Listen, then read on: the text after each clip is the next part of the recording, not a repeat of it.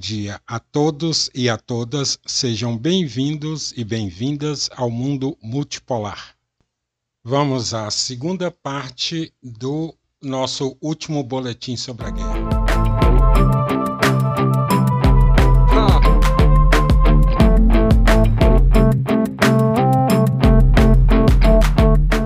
O papel dos combatentes estrangeiros na Ucrânia e um risco de alargamento do conflito.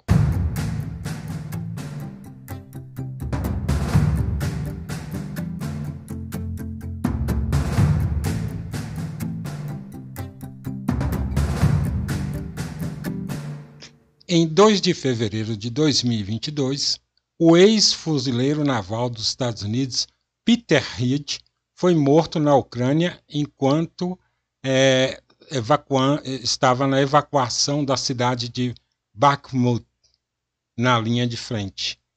Dois dias depois, em 4 de fevereiro, os corpos de dois voluntários britânicos, Christopher Perr e Andrei Blagshaw, foram devolvidos como parte de um acordo de troca de prisioneiros com as forças russas. Suas mortes representam algumas das últimas baixas ocidentais na Ucrânia um ano depois que as forças russas invadiram o país em fevereiro de 2022.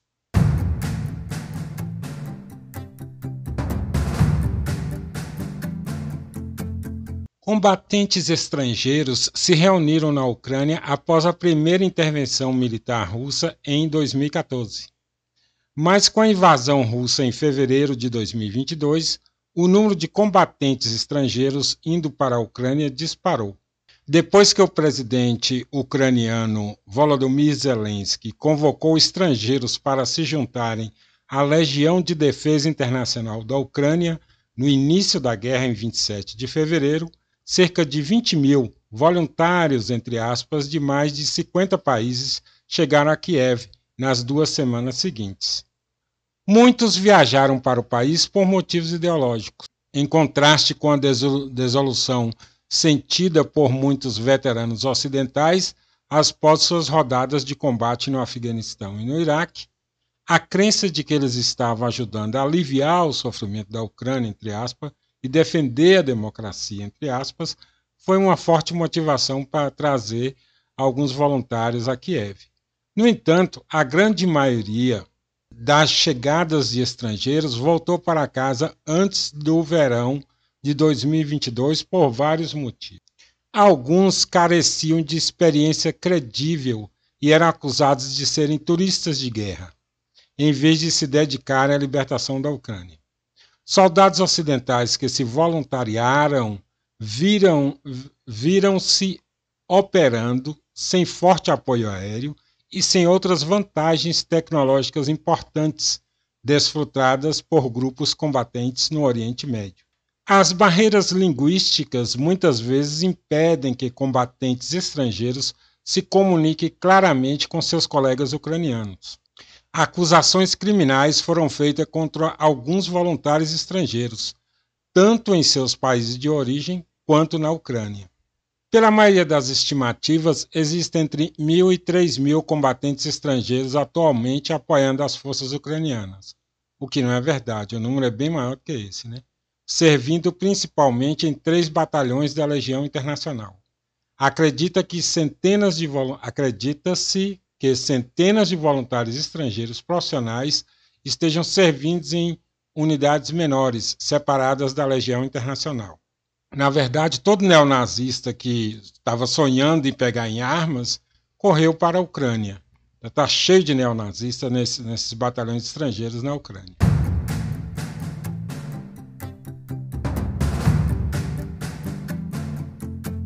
Unidade liderada pelo Canadá, por exemplo, tem sido repetidamente criticada por ex-membros. Empresas militares e de segurança privadas ocidentais, PMSCs, também estão ativas na Ucrânia. O Mozart Group, uma empresa privada dos Estados Unidos, criada para combater a empresa privada russa conhecida como Wagner Group, atuou no conflito ucraniano nos primeiros dias. Mas quando o financiamento acabou e as declarações de alguns de seus membros atrair a atenção negativa na mídia social, o Mozart Group se desfez.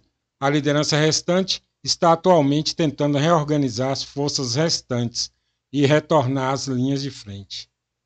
A verdade é que boa parte dos combatentes desse grupo começaram a denunciar as condições precárias em que a luta se dá na Ucrânia o verdadeiro matador, os erros militares e tal. Então eles foram vistos como pessoas não gratas. E aí o grupo se desarticulou lá. O envolvimento de voluntários dos Estados Unidos na Ucrânia também levantou questões sobre possíveis violações da lei de neutralidade, promulgadas em 1794 para impedir que cidadãos americanos se envolvessem em guerras estrangeiras. No entanto, embora o Departamento de Estado dos Estados Unidos tenha aconselhado os cidadãos americanos a não viajarem para a Ucrânia, Washington pouco fez para impedir que milhares de seus cidadãos fossem. Na verdade, fez uma declaração formal e incentivou a ida na prática. Né? Os Estados Unidos não estão sozinhos em enviar mensagens contraditórias sobre combatentes estrangeiros. O governo britânico declarou ilegal que tropas e ex-funcionários britânicos viajem para a Ucrânia para lutar. Mas poucos dias após a invasão russa em fevereiro de 2022, então secretária de Relações Exteriores, Liz Truss, anunciou seu apoio aos cidadãos britânicos que foram à Ucrânia. Unidades militares dominadas pelo Ocidente incluem grupos como Alfa, Palan e a Brigada Norma. No entanto, essas unidades também enfrentam controvérsias. A liderança da Brigada Norma, uma unidade liderada pelo Canadá, por exemplo, tem sido repetidamente criticada por ex-membros. Empresas militares e de segurança privada ocidentais, as PMSCs, também estão ativas na Ucrânia. O Mozart Group, uma empresa privada dos Estados Unidos, criada para combater a empresa privada russa conhecida como Wagner Group, atuou no conflito ucraniano nos primeiros dias. Mas, quando o financiamento acabou e as declarações de alguns de seus membros atraíram a atenção negativa da mídia social, o Mozart Group se desfez. A liderança restante está atualmente tentando reorganizar as forças restantes e retornar à linha de frente. O envolvimento voluntário dos Estados Unidos na Ucrânia também levantou questões sobre possíveis violações da lei de neutralidade promulgada em 1794 para impedir que cidadãos americanos se envolvessem em guerras estrangeiras. No entanto, embora o Departamento de Estado dos Estados Unidos tenha aconselhado, entre aspas, né, os cidadãos americanos a não viajarem para a Ucrânia, Washington pouco fez para impedir que milhares de seus cidadãos fossem. Na verdade, incentivou, né? Financiou idas e tudo mais, mas não formalmente. Os Estados Unidos não estão sozinhos em enviar mensagens contraditórias sobre combatentes estrangeiros. O governo britânico declarou ilegal que tropas e ex-funcionários britânicos viajem para a Ucrânia para lutar. Mas poucos dias após a invasão russa, em fevereiro de 2002, a então secretária de Relações Exteriores, Liz Truss, anunciou seu apoio aos cidadãos britânicos que foram à Ucrânia. Enquanto isso, outros governos ocidentais declararam que desencorajariam os cidadãos individuais de viajar para a Ucrânia, mas não processariam aqueles que o fizessem. Apenas aqueles que estivessem do lado de Kiev, é claro. Se fosse do lado russo, eles iam processar. Isso não impediu que ações legais fossem tomadas contra os flagrados. Em junho de 2022, um tribunal na região separatista de Donetsk, controlado pela Rússia, condenou dois cidadãos britânicos e um marroquino à morte por lutar no exército ucraniano. Tal tratamento dispensado aos prisioneiros de guerra constitui um crime de guerra, mas os russos argumentaram que eles eram mercenários e, portanto, as regras de guerra não se aplicavam a eles declarou a Harvard International Review. nada suspeita, né? Bom, evitando estigar uma guerra mais ampla entre a OTAN e a Rússia, as autoridades ocidentais se abstiveram de colocar oficialmente suas botas no chão. No entanto, as forças especiais dos Estados Unidos estão ativas na Ucrânia desde antes da guerra e continuam a operar no país, juntamente com o pessoal da CIA. Da CIA. As forças especiais da Grã-Bretanha, França, Canadá, Lituânia e outros aliados ocidentais também estão ativas na Ucrânia. Além da falta de clareza sobre as operações de inteligências e forças especiais, é difícil confirmar o número exato de ocidentais na Ucrânia, o tipo de papel que estão desempenhando, onde exatamente estão localizados e quantos morreram. Isso do ponto de vista oficial, porque se sabe que são milhares e, e a atuação é ativa, é uma frente de todo o Ocidente contra a Rússia, claro, né? Além disso, alegações aparentemente incorretas são frequentemente feitas sobre suas vítimas. Em 25 de janeiro de 2023, um site turco, citando dados atribuídos à agência de inteligência Mossad de Israel, afirmou que milhares de soldados de países da OTAN foram mortos, incluindo centenas de americanos e britânicos. Esta alegação foi rapidamente negada pela OTAN, claro, né? Enquanto isso, o Kremlin enfatizou que a Rússia não está apenas lutando contra a Ucrânia, mas contra a própria OTAN, e os comandantes ocidentais capturados são fundamentais para transmitir essa mensagem tanto ao público russo quanto ao público internacional. Moscou tentou enquadrar o conflito como uma luta mais ampla contra o Ocidente, que acredita é, pode repercutir em outros povos do mundo, e é o que de fato ocorre. Né? Em março de 2022, o presidente russo Vladimir Putin recrutou a ajuda de combatentes estrangeiros para libertar Donbass, enquanto 16 mil estrangeiros disseram que estavam dispostos a lutar ao lado das forças russas na Ucrânia, segundo o ministro da Defesa russo, Sergei Shoigu, em declaração à Newsweek. Yevgeny Prigozhin, o financiador do grupo Wagner, disse no canal Telegram de sua empresa em fevereiro de 2023 que mais de 10 milhões de cidadãos americanos se inscreveram no grupo para lutar pela Rússia. Enquanto Wagner encontrou a maioria de seus novos recrutas em prisões russas, o Kremlin teve alguma sorte em recrutar combatentes estrangeiros na Ucrânia. Muitas empresas russas normalmente recrutam é, de ex-estados soviéticos, e suspeita-se que combatentes da Ásia Central estejam presentes em ambos os lados do conflito.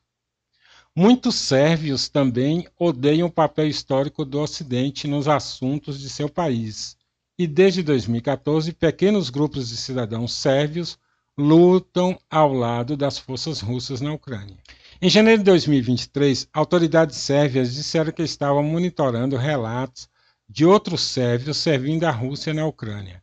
As autoridades montenegrinas também estão tentando impedir que seus cidadãos, muitos dos quais compartilham o sentimento pró-soviético e pró-Rússia, perdão, pró-sérvios e pró-russos, é, viajem para a Ucrânia, e alguns já o fizeram desde 2014. Soldados e pessoal de Teherã estão na Ucrânia, ajudando os russos a operar drones fabricados no Irã e 10 iranianos foram mortos em um ataque a posições russas em outubro de 2022, de acordo com a autoridade ucraniana. Suspeita-se também que centenas de combatentes sírios estejam na Ucrânia, refletindo a dinâmica da guerra civil síria, onde tropas iranianas, sírias e russas lutam juntas desde 2015. A possibilidade de mais voluntários de outros países entrarem na guerra de ambos os lados permanece alta. Em agosto de 2022, a mídia estatal russa começou a sugerir que até 100 mil voluntários norte-coreanos poderiam acabar apoiando a campanha do Kremlin na Ucrânia. Embora esse número seja claramente otimista, os voluntários norte-coreanos podem superar em número o punhado de cidadãos sul-coreanos que viajam para a Ucrânia para lutar por Kiev. Além disso, um pequeno número de cidadãos americanos também foi lutar pela Rússia junto com comandos afegãs treinados pelos Estados Unidos, que agora luta pela Rússia na Ucrânia. As ironias da vida, né?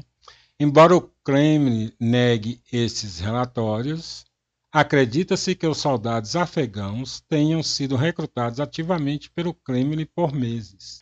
A guerra entre a Rússia e a Ucrânia é claramente mais do que uma guerra entre dois países. Além da ajuda material que tanto a Rússia quanto, sobretudo, a Ucrânia receberam de seus aliados, milhares de combatentes estrangeiros chegam de todo o mundo para lutar ao lado deles. Com a chegada contínua de voluntários, aumenta o risco de outros, países se envolverem no conflito.